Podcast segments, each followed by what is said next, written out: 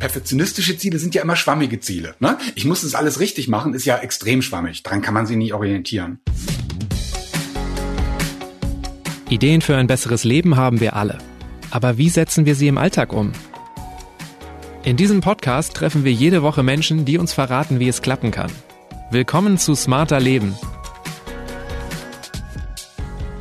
Ich bin Lenne Kafka, zurück aus der Elternzeit und diesmal skype ich mit Tom Diesbrock. Hier ein Hinweis des Werbepartners Kia. Elektromobilität liegt im Trend, doch passt sie zu mir? Ist die alltagstauglich? Was ist mit dem Laden, der Reichweite, den Ladepunkten? Und kann ich mir das überhaupt leisten? Kia liefert die Antworten, macht Laden so einfach wie tanken, zeigt Fördermöglichkeiten auf für Plug-in-Hybride, E-Autos und Wallboxen und bietet zukunftsweisende Fahrzeuge mit hohen Reichweiten. Alle mit der sieben Jahre Kia Herstellergarantie. Interessiert? Erfahren Sie jetzt mehr auf kia.com. Hallo und moin, ich bin Tom Diesbrock aus Hamburg. Ich bin Coach und Psychologe und ich habe gerade ein Buch geschrieben zum Thema Perfektionismus. Es gibt ja Menschen, für die ist Perfektionismus sowas wie die vielleicht beste Schwäche der Welt. Mir wurde zum Beispiel schon häufiger für Bewerbungsgespräche geraten, ey, wenn die dich nach Fehlern fragen, dann musst du sagen, dass du manchmal alles zu perfekt machen willst. Aber vielleicht ist das ja gar kein so guter Rat. Denn wer immer alles noch besser machen will, findet auch oft kein Ende und dann nicht in Stress zu geraten, wird schwierig. Was in solchen Situationen hilft und warum Perfektionismus keine besonders erwachsene Haltung ist, erklärt Tom in dieser Folge. Hallo Tom, schön, dass wir heute wieder sprechen können. Du bist zum zweiten Mal mein Gast. Hallo Lende, ja, ich freue mich. Für mich ist es jetzt äh, die erste Folge, die ich nach fast vier Monaten wieder aufnehme und deswegen höre ich schon so eine kleine Stimme in meinem Kopf, die mich jetzt immer so fragt, kannst du das noch? Die Folge muss aber so gut werden, also so, so richtig gut, richtig, richtig gut. Ist es schon perfektionistisch? Naja, da höre ich schon so beides raus. Auf der einen Seite ist es der innere Kritiker, der sagt, ne, das ist nicht gut genug und gleich der Perfektionist, der sich anbietet und sagt, ja, da musst du, musst du viel besser machen. Geht wohl schon in die Richtung. Kennst du solche Stimmen nicht? Von mir persönlich? Mhm. Also ist mir nicht ganz fremd. Also ich muss sagen, ich habe, glaube ich, schon so im Laufe meines Lebens gelernt, so ein bisschen netter und großzügiger mit mir zu sein. Aber es ist mir absolut nicht fremd. Also bei bestimmten Themen, wenn ich jetzt zum Beispiel ein Buch schreibe, daran sitze, dann kenne ich das sehr gut. Dass auf der, der einen Schulter sitzt mein innerer Kritiker, der meint, das ist nicht gut genug. Und auf der anderen Schulter mein Perfektionist, der sagt, deswegen musst du dich noch viel mehr anstrengen. Ja. In welchen Phasen oder Situationen sind wir denn anfälliger für perfektionistische Tendenzen? Also sind das genau diese Neuanfänge, Startpunkte, Wendepunkte, wo wir immer so ein bisschen unsicherer werden? Ich denke schon. Ne? Also solange wir in unserer Routine sind und das tun, was wir schon tausendmal gemacht haben, sind wir, glaube ich, nicht so anfällig. Aber immer dann, wenn wir entweder unter Stress stehen, ne? wie du sagst, wenn wir mit äh, Veränderung konfrontiert sind, ne, wo, wo Unsicherheit reinkommen könnte. Da sind wir, glaube ich, schon ein bisschen leichter zu irritieren und äh, aus dem Konzept zu bringen. Und dann meldet sich halt so ein innerer Perfektionist ganz schnell und bietet seine Lösung an. Wir haben jetzt beide direkt ein Arbeitsprojekt von uns angesprochen. Du dein Buch und ich meine Podcast-Folge. Mhm. Gibt es nicht auch andere Lebensbereiche, in denen es sich vielleicht lohnt, mal genauer hinzuschauen, ob man da auch perfektionistisch ist? Na, der große Bereich, in dem viele Menschen damit zu tun haben, ist ja unser Arbeitsleben, ist der Job. Ne, aber es, ist, es findet nicht nur da statt. Also ne, ich kenne das auch von Menschen, die meinen, sie müssten die perfekten Eltern sein, die nur Superfood essen, darunter läuft gar nichts. Ne, da ist es ein Punkt. Wenn wir daran denken, an Instagram und Co., an die Social Media, wo wir ja wie mit Fotoshoppten und perfektionierten Schönheiten zu tun haben, überall da haben wir mit dem Perfektionismus zu tun. Instagram, Photoshop, also der Hang zur Selbstdarstellung, zur Selbstoptimierung, der hat ja schon zumindest gefühlt irgendwie zugenommen, würde ich mhm. sagen. Mhm. Was macht denn der Zeitgeist mit unseren kleinen Perfektionistinnen in uns? Naja, der, der, der Zeitgeist hält unseren kleinen Perfektionisten so eine Karotte hin, ne? Auf der einen Seite sagt er eigentlich so, das kannst du auch erreichen, aber auf der anderen Seite, ja, führt er uns die Perfektion vor und wir wissen ganz genau, wir haben keine Chance, aber laufen dann, wenn wir nicht aufpassen, trotzdem diesen Karotten hinterher und fühlen uns dann dementsprechend natürlich nicht gerade toll. Würdest du dann sagen, dass Perfektionismus so eine Art gesamtgesellschaftliches Phänomen ist? Also ich würde mal wagen zu behaupten, dass das ein Phänomen ist, das zunimmt. Ne, ich bin jetzt seit bestimmt 20 Jahren Psychologe und Coach und ich habe schon den Eindruck, dass das mehr wird, ja. Also sprichst du auch mehr mit Klienten und Klientinnen genau über dieses Problem? Ja, das, das Problem Perfektionismus spielt halt eine Rolle. Es spielt halt häufig rein. Ich habe ja relativ häufig mit Menschen zu tun, die erschöpft sind, ne, die vielleicht sogar im Burnout sind oder danach die viel zu viel tun, gerade jetzt so in Corona-Zeiten, denen es schwerfällt, Grenzen zu setzen, dann spielt dieses Thema halt rein. Wenn dann eben noch der Hang dazu kommt zum Perfektionismus, dann ist das halt so die naheliegende Lösung für viele Menschen, zu denken, äh, ich muss es halt einfach perfekt machen, dann bin ich auf der sicheren Seite. Glaubst du, dass Corona das jetzt noch verstärkt? Also, weil da brechen ja ganz viele Routinen weg. Genau, ja. Ich denke schon, dass das eine Rolle spielt. Also, das ist das, was ich auch mitbekomme. Ne, die Menschen sind mehr unter Druck. Äh, und vor allen Dingen sind die Menschen mehr gefragt, sich selbst zu managen und dem Job auch mal Grenzen zu setzen. Gerade wenn wir jetzt auch noch Kinder, die im Homeschooling sind, am, am Nebentisch haben, ähm, dann verschwimmen halt Grenzen. Und das fordert uns heraus und das stresst uns sehr. Insofern sind wir dann auch anfälliger für sowas wie Perfektionismus. Okay, jetzt reden wir schon die ganze Zeit so darüber, als ob Perfektionismus was ganz Negatives ist. Aber mhm. wo liegt denn jetzt eigentlich das Problem? Weil Perfektion, das klingt jetzt ja erstmal nach dem Bestmöglichen, ne? Also höher geht's ja eigentlich gar nicht. Warum findest du das nicht erstrebenswert? Ja, die Frage ist ja eben, ist das Bestmögliche wirklich möglich? Oder mache ich alles auf Teufel komm raus, um das zu erreichen? Weißt du, der Unterschied ist für mich einfach der, solange ich etwas gut machen möchte, solange ich etwas sehr gut machen möchte und ein Qualitätsbewusstsein habe, da habe ich immerhin eine Messlatte mit, mit Grautönen, mit Zwischentönen. Na, dann kann ich schauen, Mensch, ich erreiche vielleicht 95 Prozent und kann darüber zufrieden sein. Wenn ich aber in diesem Perfektionismusfilm bin, dann funktioniere ich ja ganz anders. Dann gibt es ja eigentlich nur eine Messlatte äh, mit zwei Strichen. Der eine ist, es reicht nicht, es ist nicht gut genug. Und der andere ist so, ja, perfekt. Ne? Dann bin ich in Sicherheit. Das ist halt ein ganz großer Unterschied, ob ich qualitätsbewusst äh, mich selbst manage oder perfektionistisch. Deswegen finde ich am Perfektionismus erstmal nichts Gutes. Also gar nichts Gutes, ja? Also kann auch nicht mal irgendwie ein, ein Antrieb sein oder eine Motivationshilfe. Das ist es ja häufig gar nicht. Also wenn ich etwas gut machen möchte, bin ich motiviert. Wenn ich aber meine, etwas perfekt machen zu müssen, weil das hat ja oft mit müssen zu tun und nicht mit wollen, dann ist das doch eher demotivierend. Na, wenn ich jetzt unser Interview jetzt perfekt machen muss, wenn ich der Meinung bin, ich muss hier wirklich perfekt auftreten, dann würde mich das ja nicht motivieren. Das würde mich ja irgendwie total terrorisieren und verunsichern. Insofern, nee, ich denke nicht, dass das äh, eine perfektionistische Haltung eine gute Motivation ist. Oder was empfindest du selber als gute Motivation? Für dich? Na, eine gute Motivation ist immer eine, die auch mit mir zu tun hat. Natürlich möchte ich vielleicht auch jetzt für dich ein gutes Interview liefern oder möchte für meine Klienten ein guter Coach sein oder für meine Leserinnen ein guter Autor sein. Na klar, das möchte ich schon. Aber gleichzeitig habe ich auch immer mich im Blick. Also auch ich möchte hier, wenn, wenn wir miteinander reden, möchte ich auch irgendwie eine gute Zeit haben. Ich möchte auch, dass es mir damit gut geht. Das heißt, mir ist halt immer wichtig, da auch im Gleichgewicht zu sein. Ne, dass ich einen guten Job mache, aber dass ich auch Spaß dran habe oder dass es mir auch sinnvoll erscheint, wenn ich so im Gleichgewicht bin, dann ist das eine sehr gute Motivation. Jetzt hast du ja schon gesagt, dass du beim Buchschreiben durchaus das kennst, dass sich dein innerer Kritiker bei dir meldet. Wie merkst du, wie du dich selber bewertest? Also ob das jetzt irgendwie noch ein gutes Qualitätsbewusstsein ist oder ob du vielleicht auch schon so ein bisschen in Perfektionismus abdriftest? Na, ich, ich finde das gar nicht so schwer auseinanderzuhalten.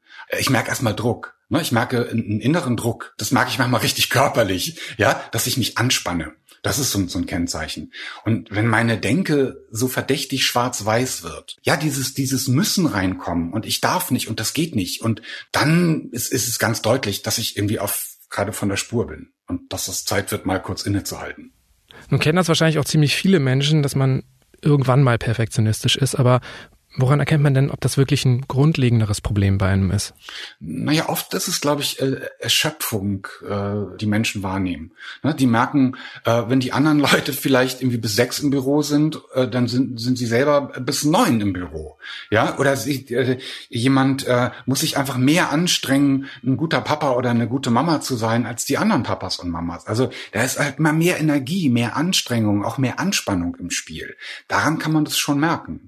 Also sind das dann oft die Menschen, die irgendwie 395 Überstunden haben und die perfekte Geburtstagstorte backen, wo dann irgendwie noch obendrauf eine aus Marzipan geformte Lokomotive draus ist? Oder? Ja, zum Beispiel. Ne? Also wenn jemand das macht, weil er Spaß dran hat und sagt, wow, ich habe total Bock, diesen Kuchen zu machen mit der Lokomotive, ist ja alles fein. Nur wenn jemand denkt, oh Mann, wenn ich jetzt nicht diesen Superkuchen backe, was denken denn die anderen Eltern? Ne? Das bin ich ja meinem Kind und den anderen Gästen, bin ich ja schuldig. Dann ist das halt eine ganz andere Nummer. Gibt es dann auch sowas wie typische Sätze, die Perfektionisten, Perfektionistinnen immer sagen oder typische Gedanken, ähm, die man auch vielleicht bei sich selber beobachten könnte? Ich glaube, das ist das Müssen. Also, ne, ich muss, viele Leute sagen das ja auch permanent, ohne es zu merken. Ich muss noch mal eben einkaufen gehen. Ich muss noch mal eben kurz was trinken. Ich muss noch mal eben. Und das verrät ja schon was über das Denken. Ich glaube, das ist so einer der, der entscheidenden Faktoren. Das andere ist häufig ja so eine Gehetztheit. Jemand, der immer das Gefühl hat, er, er läuft sich selbst hinterher oder der Karotte, der ist, ist so gehetzt. Daran fällt das auch auf. Das müssen, glaube ich, ist schon so der, der Hauptindikator. Was ist denn eigentlich mit denen, die alles vermeiden?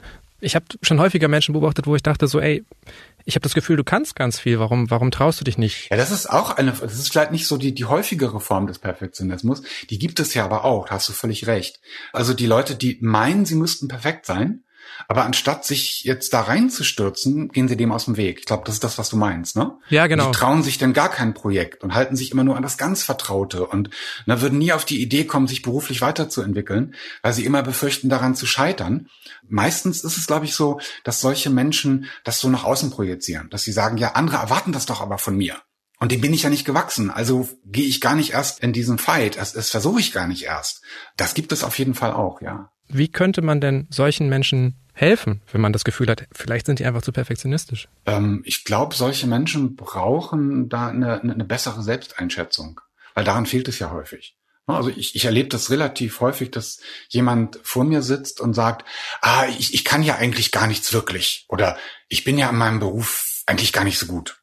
Und wenn ich die aber dann frage, mal so Hand aufs Herz, wissen sie wirklich gar nicht, wie gut sie sind oder was sie können und so. Und fast immer, ich würde mal so sagen, 95 Prozent der Menschen sagen dann, na ja, im Prinzip weiß ich das ja doch schon. Ne, also die meisten Menschen haben ein ganz akkurates Selbstbild, nur sie trauen sich nicht wirklich dazu zu stehen und das zu glauben. Und das ist halt ein guter Anfang, sich erstmal darüber bewusst zu werden, was weiß ich denn von mir und von meinen Qualitäten?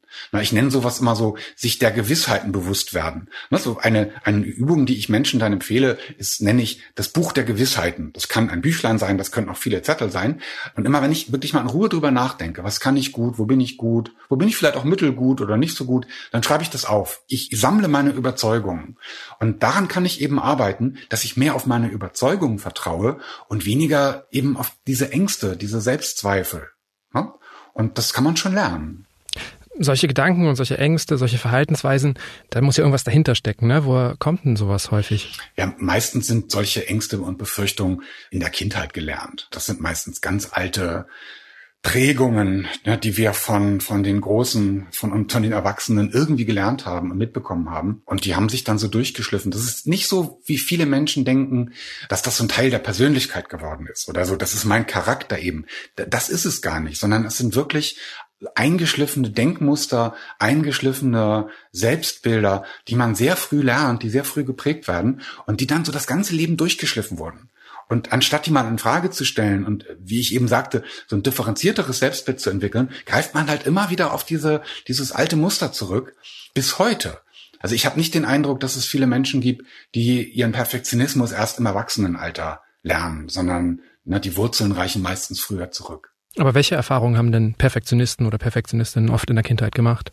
Das kann unterschiedlich sein. Also einmal kann es sein, dass sie tatsächlich schon mit, sogar, mit sehr hohen Erwartungen konfrontiert wurden. Oft auch so ver, ver, verknüpft mit so Aussagen über den Selbstwert oder die Anerkennung. Dass Kinder halt besonders gelobt werden, wenn sie ganz Besonderes leisten und nur dann halt lieb gehabt werden. Zumindest ist das, was Kinder dann lernen. Ich werde nur lieb gehabt, wenn ich irgendwie ganz toll performe und eine Eins schreibe.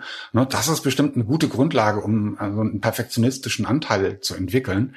Das kann aber auch was anderes sein. Das kann aber auch so eine unspezifische Erwartung sein. Wenn so ein Kind in so einem luftleeren Raum aufwächst und nie so ein Feedback kriegt, ein klares Feedback und sich immer so selbst äh, erschließen muss, äh, was denken denn die anderen von mir? Wie gut bin ich denn eigentlich? Dann kann es eben sein, dass das Kind dann schon lernt, zu tief zu stapeln. Und häufig ist es eben auch so, dass die Erwachsenen den Kindern das vormachen.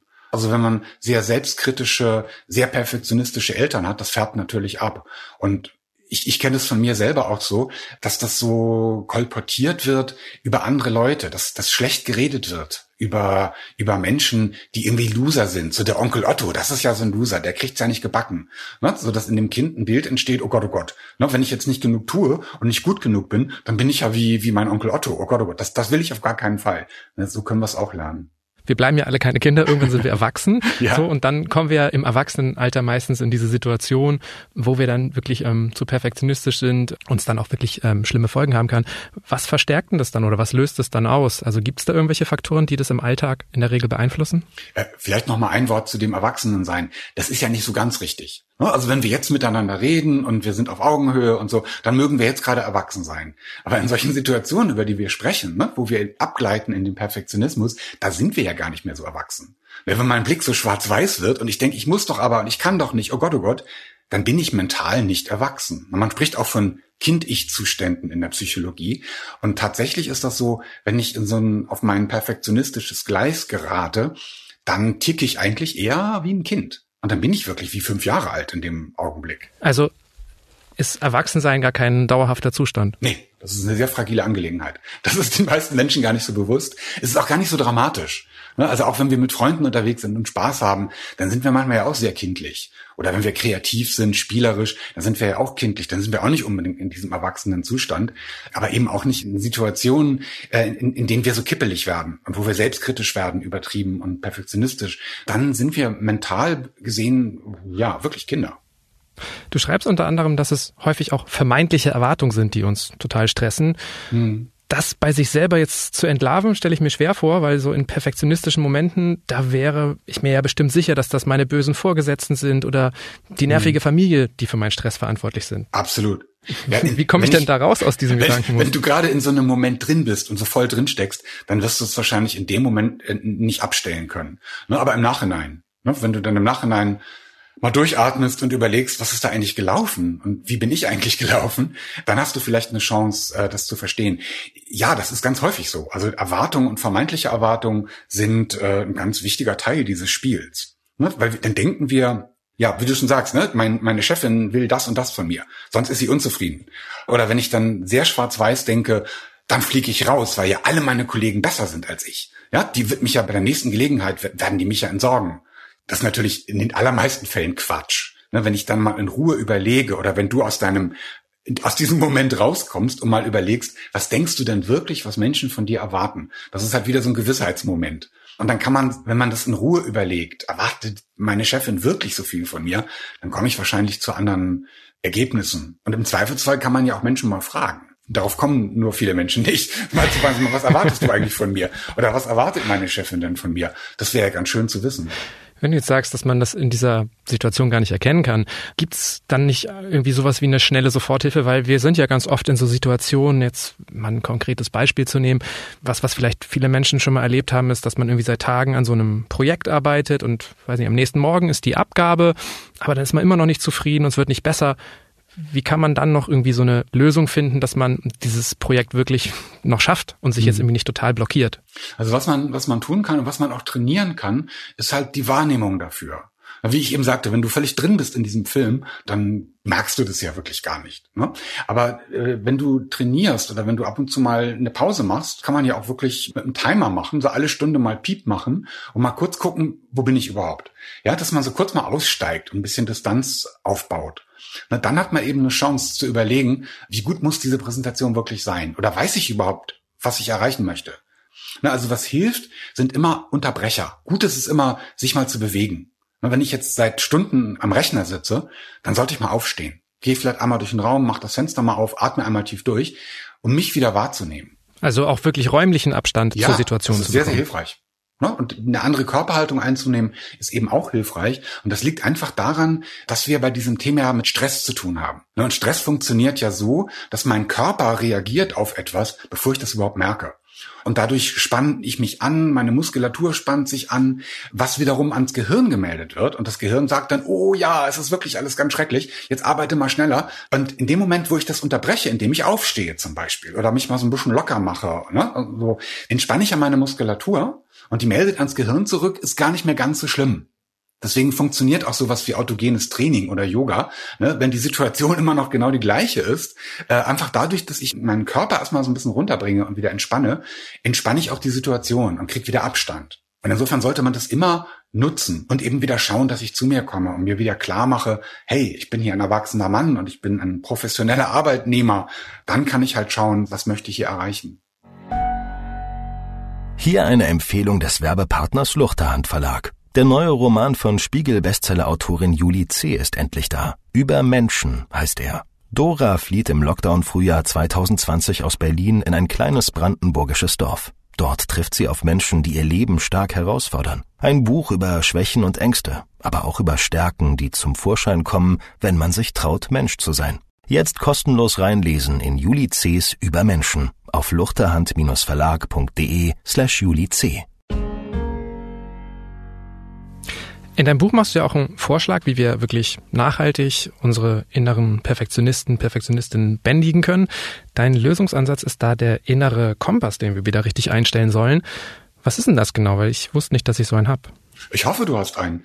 Ähm, das ist so das Gegenmodell zu dem, äh, so, zu diesem Erwartungsmanager, der immer nur guckt, was andere wollen ne? oder was man muss oder so. Der innere Kompass ist einfach meine eigene Wahrnehmung und eben auch diese Gewissheiten, die ich entwickle. Was halte ich für richtig? Was brauche ich? Was möchte ich? Was, was vermittelt mir Sinn? Ne? Also es ist gar nichts Kompliziertes. Das ist quasi ähm, ja einfach meine Bewusstheit dafür, wer ich bin, wie ich sein will und was ich brauche.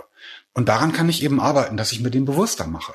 Ein Kompass soll mich ja lenken, also ein normaler Kompass ist dann sozusagen deiner Meinung nach das Kernproblem, dass irgendwie uns an innerer Struktur fehlt, oder wie? Ja, wie du sagst, es hat mit innerer Struktur zu tun. Wenn ich die nicht so hab, wenn ich nicht so genau weiß, äh, wie ich mich managen soll, was ich will, wer ich bin, ja, dann greife ich wahrscheinlich auf irgendwas, auf irgendwelche Standards zurück oder guck eben, was andere von mir wollen. Ne, das ist, ist halt so ein, so ein psychologisches Grundgesetz. Je weniger innere Struktur ich habe, desto mehr greife ich auf äußere Strukturen zurück. Und das ist halt selten eine gute Idee. Du sprichst von fünf Schritten, die es braucht, um diesen Kompass einzustellen. Ähm, wir sollen unsere eigenen Bedürfnisse besser im Blick haben, uns überlegen, was Erfolg für uns bedeutet. Wir brauchen richtige Ziele, müssen klug mit Erwartungen umgehen und als finalen Schritt brauchen wir gute Regeln und kluge Messlatten für die Zukunft. Das ist gar nicht so wenig, aber irgendwie hängt ja auch alles zusammen, so kommt es mir zumindest ja. vor. Was ist denn am wichtigsten, damit der Kompass auch wirklich funktioniert? Ja, diese fünf Sachen, die sind schon für mich so die Essenz des Ganzen. Na, die guten Regeln sind quasi die Zusammenfassung. Wenn wir mal die ersten vier nehmen, das ist schon eine Essenz aus all dem, was ich bisher so erfahren habe, was sehr hilfreich ist, das im Blick zu haben. Na, der erste Punkt, den du gesagt hast, die Selbstfürsorge, ohne die geht das nicht. Ja, wenn ich nicht ein bisschen fürsorglich mit mir bin, ein bisschen gucke, geht's mir gut oder bin ich gerade völlig am Ausbrennen, dann habe ich keine Chance. Ja, dann laufe ich immer nur noch auf Autopilot und renne, wie gesagt, meiner Karotte hinterher. Dann kann ich mich nicht wirklich klug selbst managen. Also ohne Selbstfürsorge geht es gar nicht. Also es ist sowas wie die Grundvoraussetzung. Ich würde sagen, ja. Deswegen auch der erste ja, Schritt. Ja. Wie sorgst du denn für dich im Alltag? Ich bin ja selbstständig. Das heißt, ich habe immer Pausen. In, in, diesen Pausen schaue ich halt immer, so, was brauche ich jetzt, wie geht's mir jetzt? Ne? Ganz, ganz basal. Also gar nicht irgendwie große psychologische Tiefenbohrerei, das meine ich gar nicht, sondern guck einfach so, was ist heute, habe ich heute auch was Schönes, worauf habe ich Lust, worauf habe ich keine Lust. Wenn ich was vorhabe, auf das ich so gar keine Lust habe, überlege ich mir, okay, womit kann ich mich denn hinterher belohnen? Und zur Selbstfürsorge gehört bei mir auch zu schauen, habe ich genug Bewegung? Das vergesse ich manchmal so ein bisschen. Ja, also ähm, sollte ich ein bisschen mehr Sport machen, möchte ich ein bisschen mehr Sport machen. Also all das so im Blick zu haben ich habe halt den Vorteil dadurch, dass ich halt ganz viel mit Menschen arbeite und dazwischendurch immer eine halbe Stunde Pause habe. Ich habe nicht jetzt einen Klienten nach dem nächsten. Diese halbe Stunde brauche ich für mich. In dieser Zeit kann ich halt immer noch mal gucken, wie geht's mir eigentlich gerade. Das hilft. Aber Selbstfürsorge für jetzt Angestellte, die in einem Team arbeiten, ist auch schon eine Gratwanderung, oder? Wird es da nicht irgendwann auch egoistisch? Hm, also bevor man, bevor man egoistisch wird, das ist, glaube ich, ein ziemlich weiter Weg. Ich erlebe eher Leute, die morgens wie mit dem Staubsauger eingesaugt werden und abends wieder ausgespuckt und zwischendurch kriegen sie gar nicht mit, was eigentlich war. Also dazwischen gibt es noch eine ganze Menge. Was man immer machen kann, dreimal am Tag äh, kann man sich irgendwie zwei Minuten nehmen. Und ne, in dieser Zeit mal kurz aufstehen, mal kurz atmen, gucken, wo bin ich eigentlich. Ne, das ist gut fürs, für die Selbstorganisation, um zu gucken, wo bin ich eigentlich in meinem Tag. Und das ist halt gut zu gucken, Mensch, wie geht's mir eigentlich? Und das kann man schon. Das ist ja nicht egoistisch. Ne, das vergessen die meisten Leute nur. Das, solche Dinge sind immer die ersten, die hinten runterfallen. Ne, und dann sagen Leute so, aber dafür habe ich ja keine Zeit. Und wir reden von etwas, das vielleicht in der Summe zehn Minuten am Tag sind, aber die Arbeits- und die Lebensqualität enorm verbessern. Und es kann auch der Plausch in der Kaffeeküche einfach sein, mal drei Minuten oder so. Zum Beispiel, ja, wenn man nicht gleich wieder über die Arbeit redet, ist es der Plausch in der Kaffeeküche, ganz genau. Ähm, nehmen wir vielleicht auch beim zweiten Schritt nochmal irgendwie dich als Beispiel. Wie hast du dir denn Erfolg für dich definiert? Meine heutige Definition vom Erfolg ist, dass ich äh, vielseitig arbeiten kann, dass ich kreativ arbeiten kann ich habe mir irgendwann gesagt, äh, nur Menschen zu beraten und zu coachen, das reicht mir nicht. Ich möchte auch irgendwas Kreatives machen. Ne, das hat dazu geführt, dass ich angefangen habe, Bücher zu schreiben.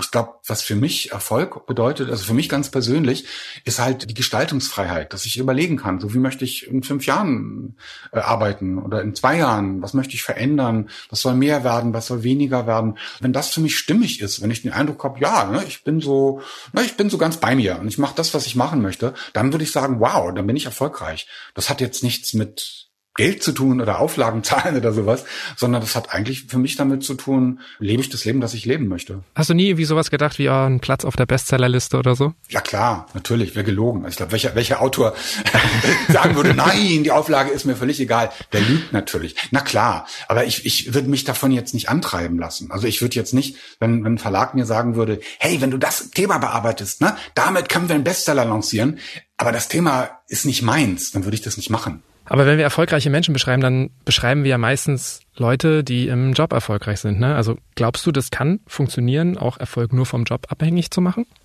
Äh, das schon. Nur gerade Leute, die wir, vielleicht würden wir unterschiedliche Definitionen von Erfolg haben. Ich sehe erfolgreiche Leute darin, wenn die ihr Ding machen. Also egal, ob das jetzt ein CEO ist oder ein Goldschmied ist, äh, aber das ist jemand, der ist seinen eigenen Ideen gefolgt. Der macht sein eigenes Ding das sind für mich erfolgreiche Leute. Das muss ja nicht immer gleich irgendein Gründer sein oder irgendein Steve Jobs, das meine ich gar nicht. Aber auf allen Ebenen gibt es ja Leute, die machen ihren Job total gerne. Ne, die auch vielleicht so ein bisschen Flow-Momente haben drin. Und das sind für mich erfolgreiche Leute. Ich kenne sehr viele Leute, die wahnsinnig tolle Positionen ausfüllen und viel Geld verdienen, die aber kreuzunglücklich sind. Das würden die vielleicht niemandem sagen, aber das sind für mich keine erfolgreichen Menschen.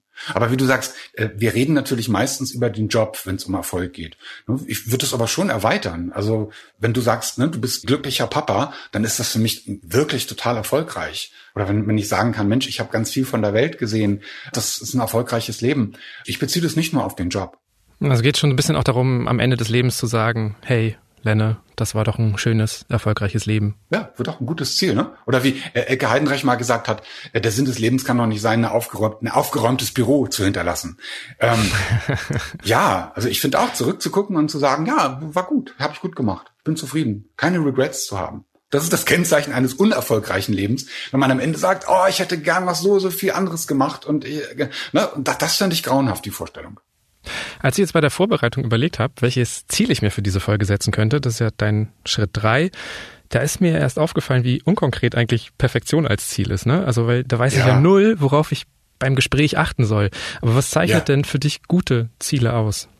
Das kann wirklich nur jeder für sich selber definieren. Also wie du sagst, klar, Klarheit müssen Ziele haben. Ziele müssen erreichbar sein, müssen klar sein. Perfektionistische Ziele sind ja immer schwammige Ziele. Ne? Ich muss das alles richtig machen, ist ja extrem schwammig. Daran kann man sich nie orientieren. Wenn ich sagen kann, das und das möchte ich dann und dann erreichen, ne? wenn die auch terminiert sind, in zwei Jahren möchte ich da und da sein, dann sind die viel, viel anziehender, viel motivierender. Also geht es auch wirklich um kurzfristige, mittelfristige und langfristige Ziele? Macht Sinn. Also ich finde es immer gut, langfristige Ziele zu haben. Also doch einen Fünfjahresplan erstellen? Ich würde es ja nicht immer so, so runterbrechen auf fünf Jahre. Kann man machen. Ne? Ja, weil das, das habe ich nie gemacht, weil es mir immer so perfekt durchgeplant erschien. Ja, muss man ja auch nicht. Aber was, was wir eben hatten, zu sagen, auf welches Leben möchte ich zurückblicken, dann lerne ich ja was über meine Werte. Was ist mir wirklich wichtig? Und das ist ja schon mal eine Zielvorstellung. Und da habe ich jetzt gesagt, die möchte ich in fünf Jahren erreicht haben oder die möchte ich dann in 20 Jahren erreicht haben. Das finde ich jetzt gar nicht so wichtig, aber das kann ich dann runterbrechen. Und ich kann dafür sorgen, dass ich jetzt in dieser Woche schon ein bisschen was davon tue, von dieser Qualität, die ich erreichen möchte. Im Job machen halt so äh, genauere Ziele wie fünf Jahre, machen halt Sinn, weil es leichter ist, die zu verfolgen. Das ist auch ein bisschen eine Frage des Pragmatismus. Wenn ich sage, ich möchte die und die Position erreichen, aber egal, ob ich das in einem Jahr oder in zehn Jahren erreiche, das wird dann ein bisschen schwieriger, äh, das zu verfolgen. Auch auf die Erwartungen sollen wir gucken, sagst du. Da würde ich jetzt mhm. denken, die einfach im Vorfeld abzuklären, wäre wahrscheinlich das Beste. Aber bei der Arbeit gehe ich doch damit meinen Kollegen, meinen Kolleginnen auf die Nerven, wenn ich jetzt irgendwie bei jedem kleinen Punkt besprechen will. Was ist da sinnvoll? Ähm, du musst ja nicht jeden kleinen Punkt äh, äh, besprechen. Die Punkte, die, die uns wahnsinnig machen und unseren kleinen Perfektionisten triggern, sind ja meistens die ganz großen Punkte. Ja, so, was möchten meine Kollegen generell von mir? Und die kann ich schon mal abklopfen und abfragen. Ich muss sie auch nicht immer abfragen. Ich kann ja auch sagen, okay, ich mach's mal so, wie ich es richtig finde. Und wenn jemand anders das nicht richtig findet, können wir uns ja darüber auseinandersetzen. Was nicht so klug ist, ist so etwas, ähm, Ich nenne das so ein Everybody's Darling. Bevor ich jetzt jemanden frage, äh, was möchte der denn von mir, oder bevor ich mir selber Gedanken mache, was ich denn machen möchte, mutmaße ich mal Erwartungen aller an mich und die erfülle ich dann alle prophylaktisch. Ne, und dann hau ich vielleicht noch einen drauf und kümmere mich halt um alle Menschen, ob die das nun wollen oder nicht. Ja, ich bin dann irgendwie so die Betriebsnudel, die den Kuchen mitbringt und ne, die Sorgenmutti für alle und so weiter. Das ist dann so das Extremste. Und das finde ich jetzt nicht unbedingt anzustreben, weil das einfach nicht, nicht glücklich macht. Und insofern macht es hier und da wirklich mal Sinn zu fragen, Mensch, was möchtest du denn eigentlich? Dein letzter Schritt, der kommt mir so ein bisschen vor wie die große Perfektionismus besiegen Abschlussprüfung. ähm, sich als Perfektionist oder Perfektionistin gute Regeln oder kluge Messlatten zu setzen, ist so eine echt schwere Aufgabe, oder? Also wie überprüfe ich denn, ob meine Messlatten realistisch sind, wenn ich gerade irgendwie ja, weiß nicht, meine Selbstwahrnehmung vielleicht ein bisschen zu streng ist. Naja, erstmal, es gibt keine objektiv richtigen Messlatten, jedenfalls ganz selten. Es gibt Messlatten, die sind immer subjektiv. Wir reden ja nicht, oder ich rede ja nicht von den perfekten Regeln, sondern ich rede von guten Regeln. Und gute Regeln sind welche, die vielleicht nicht 30 sind, sondern zwei oder drei. Oder sowas wie, ich sorge jetzt mal ein bisschen mehr für mich und mache jetzt an jedem Tag drei Pausen. Das ist doch schon mal eine super Regel. Und vielleicht ist das die einzige, die ich mir jetzt mitnehme. Und das ist schon mal ein Schritt nach vorne. Dann kann ich ja wieder in drei Wochen gucken, gibt's eine andere Regel. Ja. Und eine Messlatte ist einfach die, die auf meinem inneren, äh, inneren Kompass aufbaut. Und das meine ich eben mit einer guten Messlatte. Ne? Die hat viele kleine, wie soll man sagen, so Striche da drauf. Ne? Nicht wie die Perfektionismus-Messlatte, schwarz und weiß, sondern meine Messlatte ist halt ein bisschen flexibler. Ne? Und meine Messlatte sieht vor, dass ich halt überlegen kann, was möchte ich erreichen und was kann ich heute erreichen. Wenn ich mich das mal frage, dann stelle ich vielleicht fest, ich habe heute viel Zeit, ich kann heute mein Projekt wirklich 95-prozentig hinkriegen. Na, aber morgen habe ich vielleicht drei Projekte auf dem Schreibtisch und dann muss ich halt überlegen, wo reicht auch 85 Prozent. Dass ich das abwägen kann, dass ich eine Wahl habe. Das ist für mich eine gute Messlatte.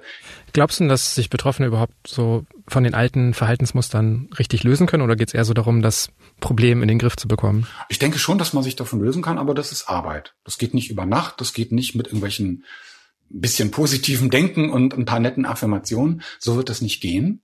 Sondern, wie wir vorhin ja gesagt haben, das sind einfach Glaubenssätze und so Denkverzerrungen, die sind vielleicht schon 30, 40, 50 Jahre alt. Die werde ich nicht über Nacht einfach über Bord werfen. Aber wir können durchaus lernen, einfach anders damit umzugehen. Vielleicht habe ich immer noch so einen kleinen Perfektionisten in mir und so einen kleinen Kritiker. Die werden wir nicht ganz los, da hast du recht. Ja, aber ich kann ja lernen, denen nicht mehr die Autoschlüssel zu überlassen, sondern es wahrzunehmen und zu sagen, oh ja, ich merke jetzt diesen Druck, es perfekt zu machen. So, aber ich gebe dem mal nicht nach. Das ist nicht unbedingt leicht. Und das bedeutet auch, zu lernen, äh, so unangenehme Gefühle auszuhalten. Aber darüber lernen wir dann halt auch, äh, dass nichts Schlimmes passiert ne, sondern dass es vielleicht was, was Gutes passiert und dass keine Katastrophen eintreten. Und darüber können wir so Stück für Stück lernen, anders zu denken und uns anders zu managen. Und das kann, glaube ich, jeder. Und wenn man dann doch mal wieder in so eine Situation kommt, aber der innere Kompass funktioniert, dann findet man immer wieder den Weg raus. Ja, oder man stolpert mal wieder. Und wenn man dann sagen kann, okay, das habe ich jetzt vergeigt, das ist ja auch nicht schlecht. Das hat ja auch was mit einer guten Haltung zu sich selbst zu tun. Ja, auch mal irgendwas äh, zu vergeigen und zu sagen, ja, davon geht jetzt die Welt auch nicht unter. Ich bin immer noch ein guter Mensch. Tom, wir sind leider jetzt echt schon am Ende dieser Folge angekommen und normalerweise stelle ich hier zum Schluss häufig Fragen, wie dies oder jenes irgendwie im Alltag einfach besser funktionieren könnte. Ich ja. hatte mir auch für, für dich so eine Frage notiert, aber irgendwie erscheint mir das bei unserem heutigen Thema nicht ja. so angebracht. Ich glaube, ich behalte die jetzt einfach für mich okay. und ähm, falls ich gleich irgendwie bei der Produktion dieser Folge der innere Perfektionist bei mir meldet, dann bekomme ich den hoffentlich gut in den Griff und ich glaube, das reicht ja auch, ich oder? Ich wünsche es dir. Ich glaube, es reicht. es, es war nicht perfekt, aber es war vielleicht ganz gut. Das ist doch schon mal was. Danke für deine Zeit, danke fürs Gespräch. Sehr gerne geschehen. Ich danke dir. Weitere Tipps zu unserem heutigen Thema gibt Tom Diesbrock in seinem Buch Lass mal locker vom klugen Umgang mit dem kleinen Perfektionisten in unserem Kopf. Und im vergangenen Frühjahr habe ich hier im Podcast mit Tom darüber gesprochen, worauf es bei der beruflichen Neuorientierung ankommt. Die Links zur Folge und zum Buch stehen wie immer in den Show Notes dieser Episode. Die nächste Folge von Smarter Leben gibt's ab kommendem Samstag auf spiegel.de und überall, wo es Podcasts gibt. Zum Beispiel bei Apple Podcasts oder Spotify. Über Feedback oder Themenvorschläge freue ich mich jederzeit. Einfach eine Mail schreiben an smarterleben.spiegel.de. Diesmal wurde ich unterstützt von Philipp Fackler, Marc Glücks, Ole Reismann und Olaf Häuser. Unsere Musik kommt von Audioboutique. Und das war's für heute mit Smarter Leben. Tschüss, bis zum nächsten Mal.